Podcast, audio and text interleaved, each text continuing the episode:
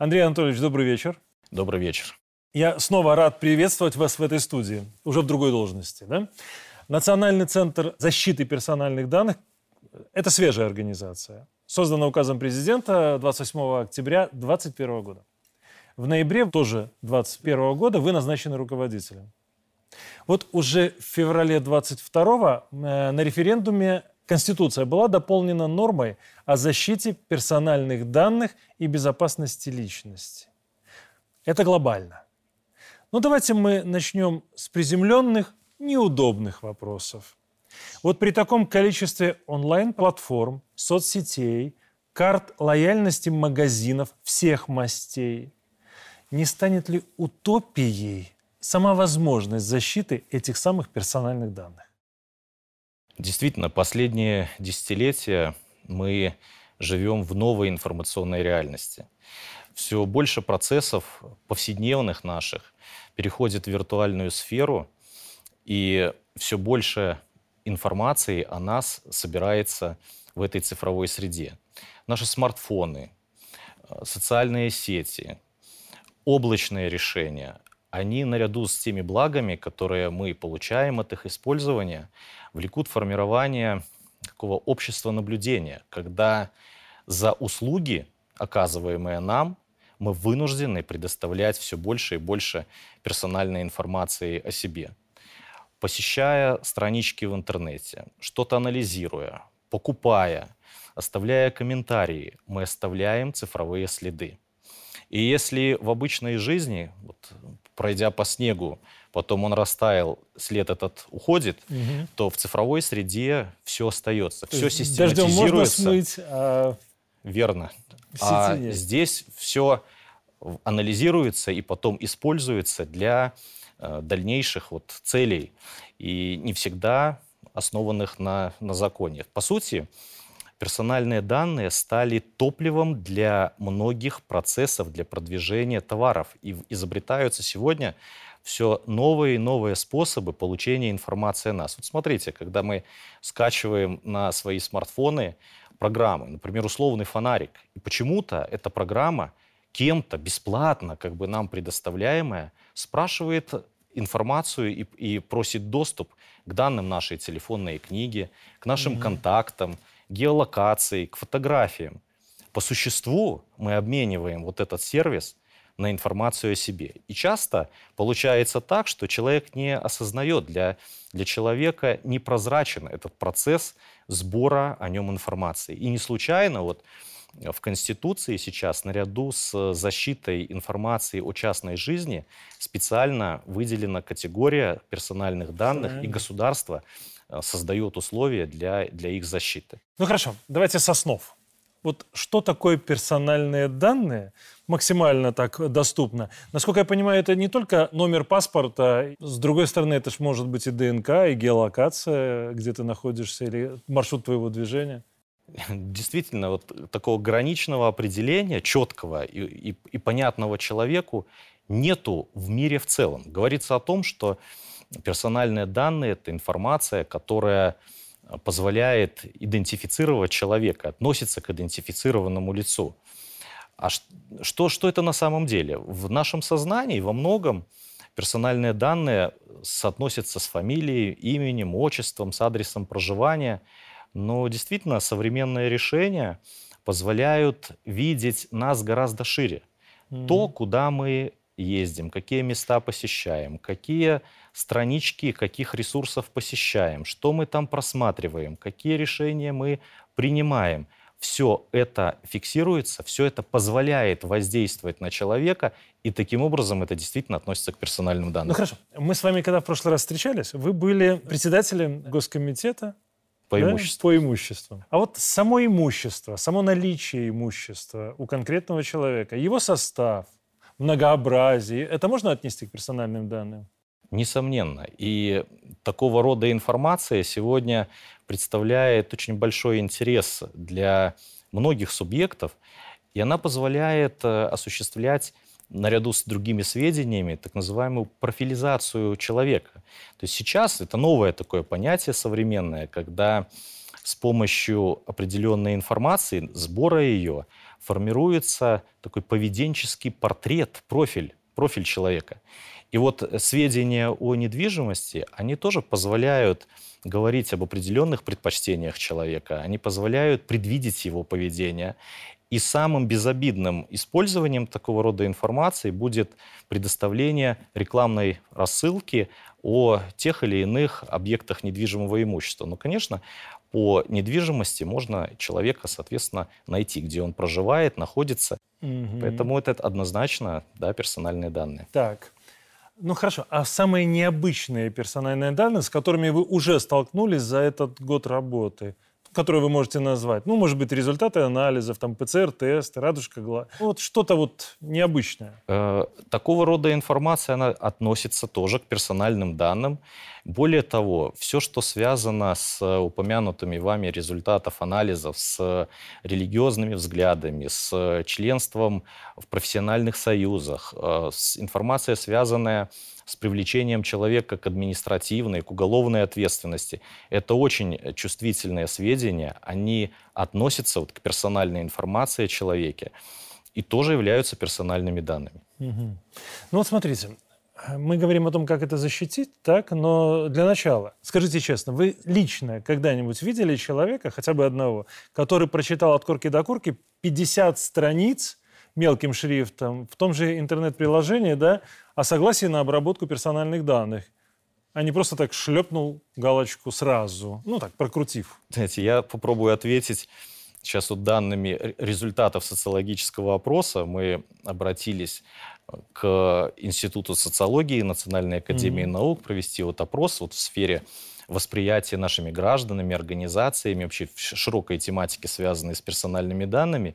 И вот по результатам этого опроса около 60% респондентов ответили, что эту информацию читают. При этом четверть э, честно сказали, что нет. Но я скажу так, на сегодняшний день в вопросе предоставления информации организациями, для чего они собирают персональные данные, каком объеме, с кем они взаимодействуют, есть проблемы, потому что многие тексты действительно нечитаемые, mm-hmm. они не конкретны. Из них невозможно сделать вот простому человеку вывод о том, действительно, для какой же цели э, информация о нем нужна конкретному вот, тому владельцу информационного ресурса.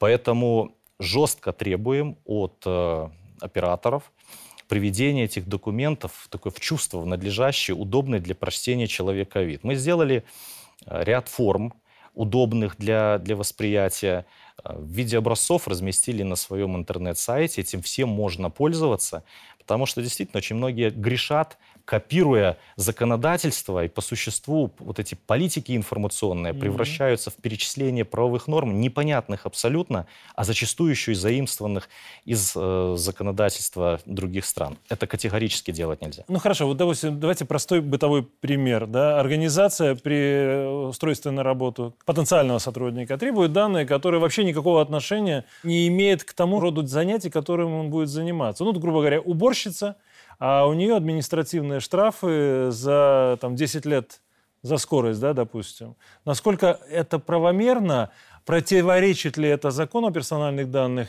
и должны ли мы в этом случае предоставлять такие данные? Вот наряду с э, вот, ответом на предыдущий вопрос, когда нормы правовые говорят о прозрачности обработки персональных данных. То, что вы сейчас обозначили, в законе тоже предусмотрено о защите персональных данных и говорится о недопущении избыточности обработки персональных mm-hmm. данных. Любые данные о человеке должны собираться только в том объеме, который необходим для достижения конкретной цели. В данной ситуации для трудоустройства конкретной уборщицы сведений о привлечении ее к административной ответственности явно не требуется. Более того, эта информация она относится к так называемой специальной, специальным персональным данным, и это вообще особая категория, которую можно отбирать ну, в, крайних, в крайних ситуациях. Имеют место и другие похожие ситуации при, при трудоустройстве, когда для приема на подобные должности и спрашивают сведения о близких родственниках. Не близких родственников наниматель принимает на работу, а конкретно этого человека. Да, для определенных категорий сотрудников, например, от силовых органов, могут иметь значение, и законодательство в этих ситуациях разрешает, и более того, в некоторых случаях необходимо предоставить сведения о своих близких, но в абсолютном большинстве эта информация не нужна. И это влечет, сбор этой информации влечет mm-hmm. для нанимателя административную ответственность. Ну, знаете, я, может быть, скепсис определенный выскажу по этому поводу. Вот я наниматель, да, я беру человека на работу, и вот я, наверное, должен учитывать, что вот в этой семье конкретно, да, был человек, привлеченный, например, э, к уголовной ответственности за наркоманию там, или за распространение наркотиков, экстраполируя, допустим. Вот, или я уже начинаю тут немножко зарываться. Для э, некоторых нанимателей вот ход мыслей подобных, э, подобной вашему, он э, действительно имеет место. Но а, для приема на конкретную вот, трудовую функцию, как эта информация влияет? Ну, 15 лет назад человек приступил закон. На, погашены все моменты, связанные с привлечением человека к административной, ответ... административной или уголовной ответственности. И что? На человеке разве можно крест ставить? Непосредственно на выполняемую им работу это влияние не оказывает никак. Более того, сегодня э, ряд нанимателей для того, чтобы обеспечить вот просто обычный вход в здание, начинают собирать биометрические данные по отпечатку пальцев. Ну, в школах такое, сканируя. знаю, может быть, да? И в школах, к сожалению, стало встречаться. Эта э, информация собирается в отношении несовершеннолетних граждан, которые еще не вступили во взрослую жизнь. В чем опасность? А если эта информация будет украдена? и распространена незаконно. Паспорт со временем можно заменить. Сведения о нем поменяются, будут другие цифры, другие даты.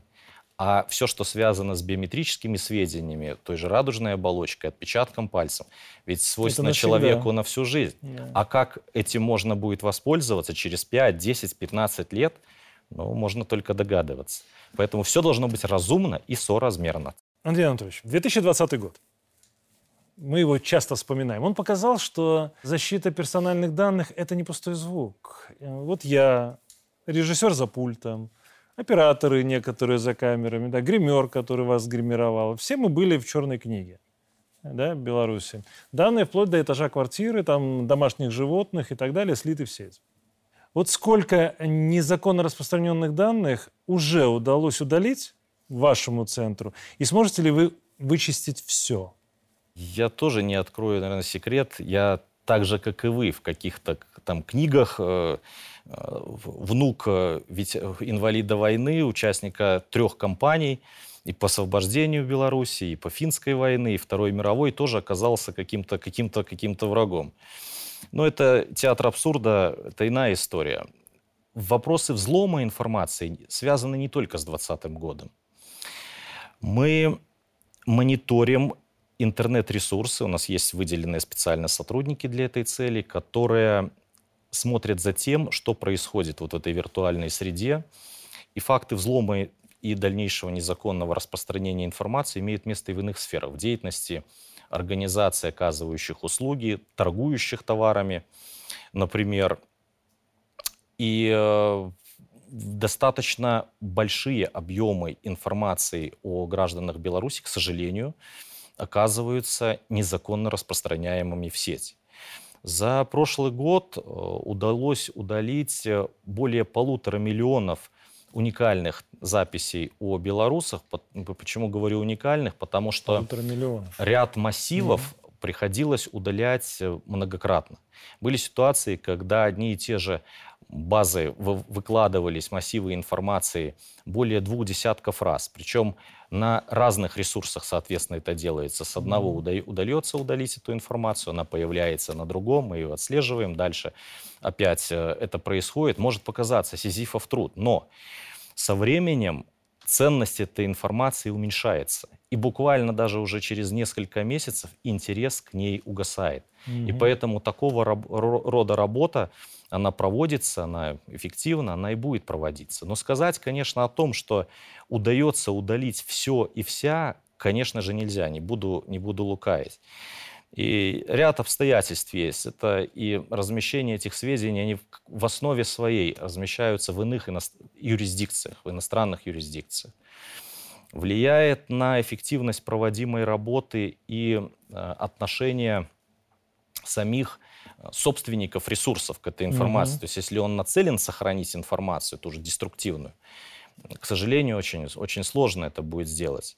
И влияет также на, на эффективность такой деятельности, возможность перезаливки вот этих баз данных. Угу.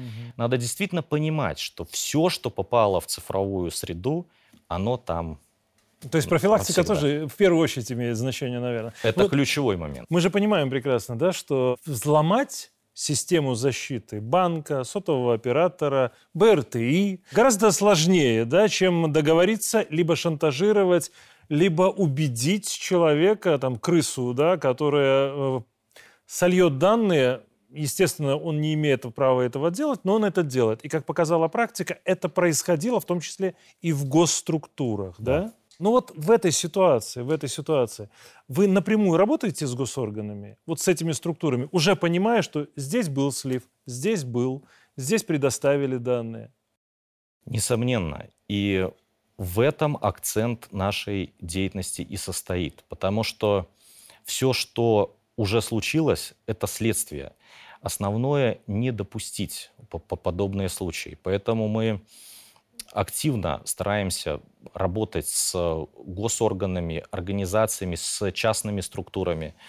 За прошлый год мы провели много мероприятий, встретились, ну, наверное, с около 20 тысячами представителей разного рода структур, государственных и не только с целью как бы, донести те требования, которые необходимо выполнить, а закон о защите персональных данных установил ряд обязательных мер, которые каждое юридическое лицо должно реализовать. Должен быть определен человек, ответственный за внутренний контроль внутри организации, то есть как она работает с персональными данными. Надо настроить свои информационные ресурсы, таким образом, чтобы доступ к информации имели только те лица, которым это положено по должности. Надо обеспечить техническими, криптографическими средствами защиту информации внутри вот, контуров. Очень важно в каждой организации обучить сотрудников, а по сути с персональными данными любой работник организации работает. В, случ... в, наверное, в исключениях только могут находиться вот уборщики помещений вот, и некоторые еще подобные вот категории работников, которые непосредственно с персональной информацией работают. Бухгалтеры, юрисконсульты, экономисты. Ну, каждый, админы в первую очередь. Несомненно. Кто-то с договорами сталкивается, кто-то рассматривает обращения. Это все персональные данные. И поэтому до работников необходимо донести вот требования законодательства, ценность этой информации, и в том числе информацию о потенциальной ответственности, которая тоже жесткая в этой части есть. Нет, давайте вот действительно сделаем с вами профилактический трюк, да? И вы обозначили категории, которые, очевидно, работают с данными о других сотрудниках в любой организации. Не говоря уже о, о сотрудниках, а о огромном количестве людей, если мы говорим про сотового оператора или сотрудника БРТИ. Да? Угу.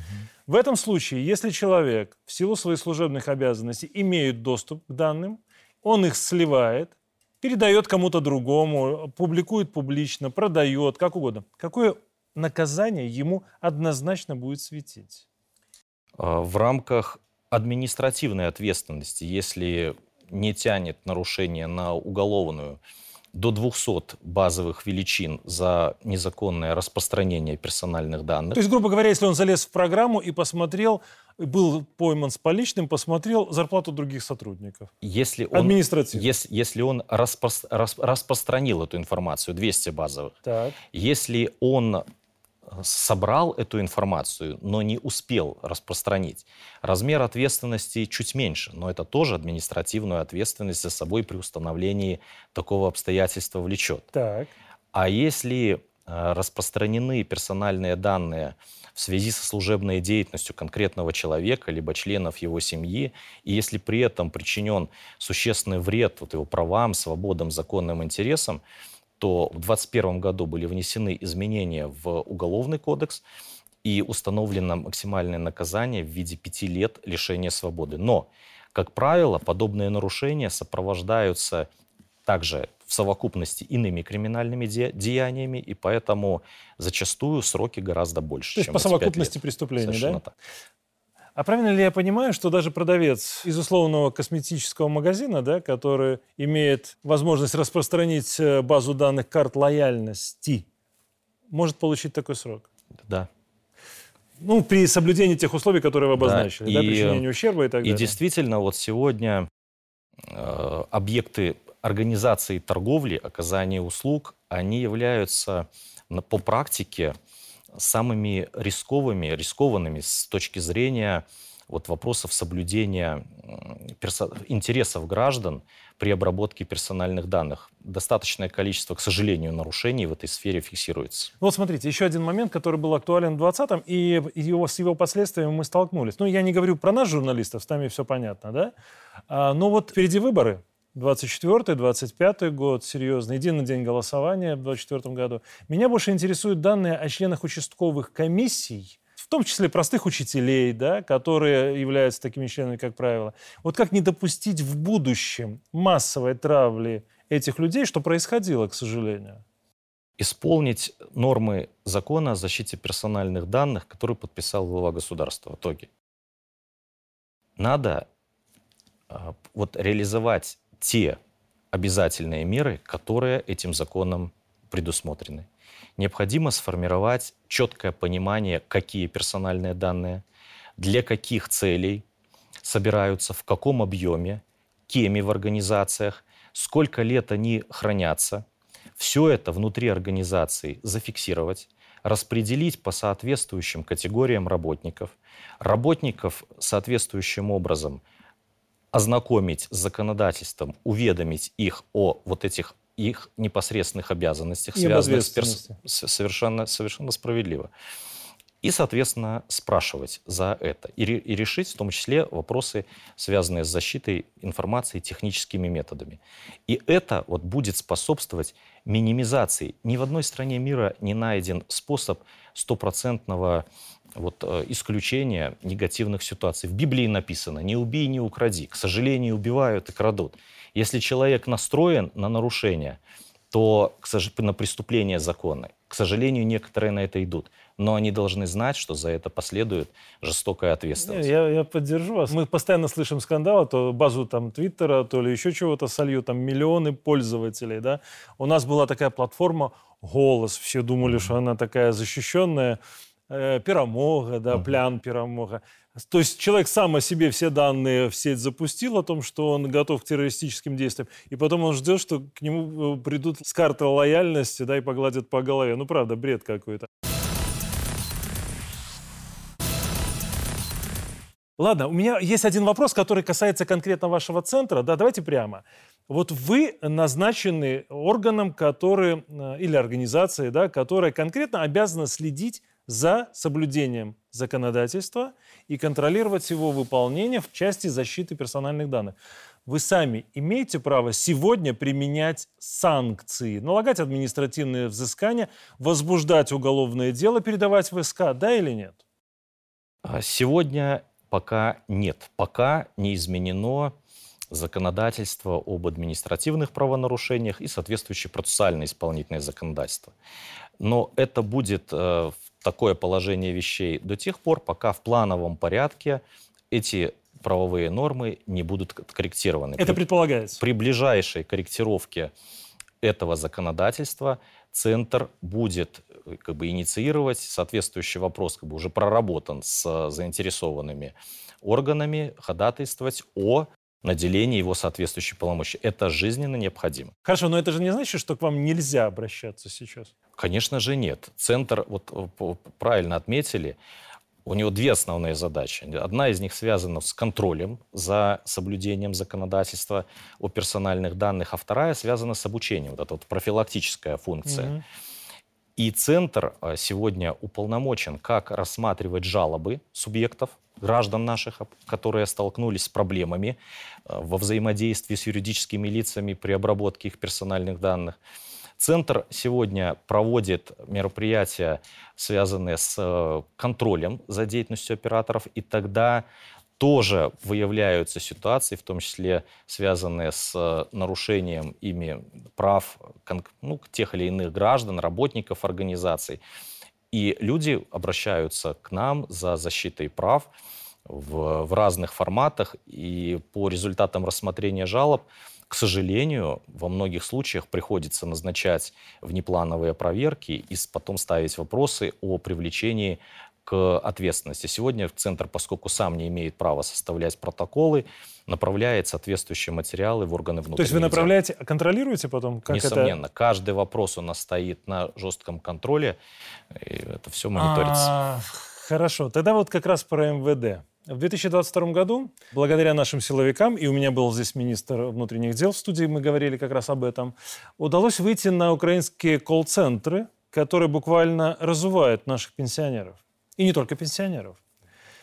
Причем, знаете, всегда поражает обширность сведений, которыми эти мошенники оперируют во время разговоров. Номер школы, где учатся там внуки, фамилия классного руководителя там, и так далее. Вот след явно белорусский. Откуда они могут брать такие данные? Как вы работаете с этим? На самом деле источников возможных получения такого рода информации несколько. То есть это, он сам себе это как, в одноклассниках написал, это, да? как мы, да. Как один из вариантов, Один из да? вариантов, это так. И знаете, многие э, граждане, желая поделиться некой радостью, вот я сдал на права, вот смотрите, как, какое у меня красивое удостоверение. У меня новый паспорт, я тут неплохо получился. Выкладываем эту информацию в открытый доступ. Mm-hmm. Оттуда она тоже берется и очень активно используется эта информация. Конечно, как упоминали, мы уже есть и ситуации, связанные с незаконным вот, сливом так называемым информацией сотрудниками тех или иных организаций. Эти данные покупаются в том числе? А потом они в том числе могут да, продаваться и покупаться теми, кому необходимо. Для ряда организаций, и это вот на самом деле не секрет, это данность. Данные о нас с вами, хотя казалось бы, они принадлежат только нам, являются просто товаром. Я понял. Но в законе четко прописано, что каждый из нас имеет право один раз в год запросить информацию о том, кто какими данными обо мне любимом или о вас, или о ком-то интересовался в течение этого года. Та же налоговая, там, uh-huh. возможно, еще кто-то. Куда надо обращаться, извините, да, за такой информацией? И всегда ли обязаны такую информацию предоставить? На самом деле, впервые в 2021 году с принятием закона о защите персональных данных наши граждане наделены широким спектром прав по оперированию с принадлежащей ей информацией и, и по защите собственных прав. Одним из э, таких прав является возможность получения вообще информации об обработке своих персональных данных конкретным юрлицом. Угу. И вот в этой ситуации можно обращаться, вот, вот если человек хочет поинтересоваться у конкретного юрлица, обрабатываются, на каком основании, для каких целей свои персональные данные. Это можно делать и чаще, чем раз в год. Раз в год можно получить информацию о предоставлении данных, такую обобщенную, третьим лицам. Кому и, опять же, для каких целей и в связи с чем. Обращаться надо к конкретному юридическому лицу, которое по видению человека данной информацией обладая, предоставляла ее ну, тем ну, или иным структурам. К нанимателю, да? к магаз... в соответствующую организацию а. торговли, вот, То есть в не разную структуру. Нет, центр не является организацией, где собрана вся информация о гражданах. Хорошо, Андрей Анатольевич, тогда давайте еще немножко бытовых вопросов, учитывая то, что наши зрители реально хотят это знать. У каждого белоруса сегодня целый арсенал карт лояльности, да? От заправок до косметических э, магазинов. У продвинутых это может быть даже прямо вот в телефоне, там, в электронном кошельке или в валете, да, там, как угодно. А потом начинаются звонки с предложениями. Купить там чудо-кастрюли, одеяло из волшебной шерсти. Вот утечка не только телефонов, а целых баз данных. Ну, что, то, о чем мы говорим вообще. Насколько вообще целесообразны такие карты лояльности? Как и в любом процессе и явлении есть, наверное, как и положительные, так и отрицательные стороны. С одной стороны, А что в этом плохого? То есть это удобно. Человеку предоставляется услуга, угу. она им востребована. С точки зрения экономики тоже неплохо. Значит, развивается спрос. Соответственно, это стимулирует производство товаров, оказание тех или иных услуг. Бюджет получает налоги, но человек э, не, нечто, что он желает в конечном итоге получить. Но действительно, никто человека не заставляет подписываться на те или иные программы. Это его персональный выбор. И действительно, надо понимать, а надо ли тебе эти 2% скидки в обмен на тот объем информации, который о тебе и спрашивается. Мы тоже сейчас вот очень плотно работаем с торговыми сетями. Сейчас три оператора включены в план проверки э, центра на текущий год на предмет соразмерности и недопущения избыточности сбора информации о гражданах. Потому что mm-hmm. для того, чтобы это, этих пару процентов получить, начинают спрашивать э, у граждан номера паспортов, идентификационные номера. Причем здесь продажа матраса и идентификационный номер гражданина? Причем здесь данные о родственниках? Причем здесь данные о домашних животных, о котах, собаках, э, там, других э, там, субъектах и объектах, принадлежащих человеку, начинает собираться информация. Это все, конечно же, избыточно и не для достижения этой цели однозначно не требуется. Есть масса иных нарушений, например, связанных с тем, что человек, подписываясь на программу лояльности, вынужден давать согласие на получение рекламной рассылки. Угу. Любая рекламная рассылка может осуществляться только с согласия человека. А согласие должно быть свободным, однозначным и информированным. То есть человеку должна быть для этого еще предоставлена соответствующая информация, для чего это делается, сколько это будет делаться и, и в, в принципе, по каким правилам все это будет достигаться. Хорошо, да. вот в магазине ты э, купил что-то, какой-то товар, да, хороший, дорогой, качественный. Тебе подсунули бумажку, хотите получать информацию о наших новых э, товарах, да? А, ну и все, ты же не считаешь там, да, я согласен. Подписался, и все. И ты, по сути, подписался по тем, что это все правильно и законно. Я правильно понимаю? А, неправильно. Ага. Потому что, во-первых, оператор, юридическое лицо, продавец этого товара нарушила закон уже, потому как человек должен быть полностью, подробно информирован о том, что с ним будет происходить. Там в бумажке все написано. А, а во-вторых, и сам человек должен активную позицию занимать и все-таки вот эту, казалось бы, скучную информацию читать. Потому что достичь вот эффекта в деле защиты персональных данных можно только сообща. И от активной позиции человека зависит успех во многом. Ну да, а то так подпишешь какую-то бумажку, потом оказалось, что ты за кандидата подписался. Надо да? не стесняться, не стесняться задавать вопросы. И задавать вопрос, зачем та или иная информация у человека спрашивает, для какой цели. Хорошо, Андрей Анатольевич, копия паспорта требуется везде, всюду, вот прямо говорят, да, пришли копию паспорта для того, чтобы решить какой-то вопрос. Насколько вообще сегодня опасно оставлять копии этого документа или это атовизм в мышлении? Нет, это э, актуально в наши дни, особенно актуально аккуратно обращаться с информацией подобного рода. И я отвечу таким образом, можно и спрашивать от людей – а люди должны предоставлять копию паспорта лишь тогда, когда это предусмотрено законодательством. Угу. Для многих процедур сведения, содержащиеся в паспорте, нужны.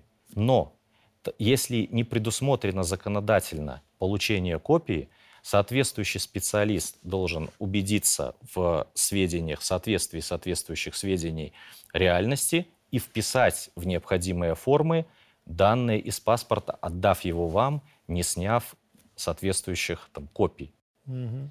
Во многих случаях каждая страничка паспорта содержит информации больше, чем нужно для достижения той или иной цели.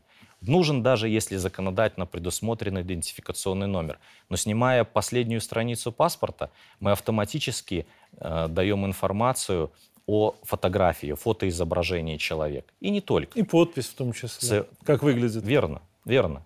Поэтому только в ситуациях, когда законодательно это требуется, копии э, эти нужны. Для того, чтобы потом мы не удивлялись, что кто-то звонит, представляясь сотрудником банка, называя наши с вами сведения и говоря о том, что там либо какие-то мошенники кто-то ну, пытается да. на наше имя кредит открыть, и потом в конечном итоге мы, вовлекаясь в этот процесс, сами страдаем. Хорошо. Андрей Анатольевич, вот дайте нашим зрителям короткие рабочие советы по цифровой и не только гигиене по персональным данным. Есть ли сведения, ага. вот я даже, может быть, конкретизирую, есть ли сведения, которые ни при каких обстоятельствах никому никак нельзя оставлять? Сказать однозначно, что та или иная информация не подлежит предоставлению, вот вообще в огулом, нельзя. Все зависит от конкретной ситуации. Но надо помнить, во-первых, что персональная информация принадлежит непосредственно тебе, человеку. Ты ее хозяин. И распоряжаться ею можешь только ты. При этом ты не имеешь права распространять и иным образом распоряжаться персональными данными другого, другого человека. человека.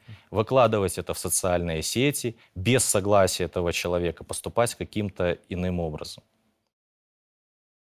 Во-вторых, надо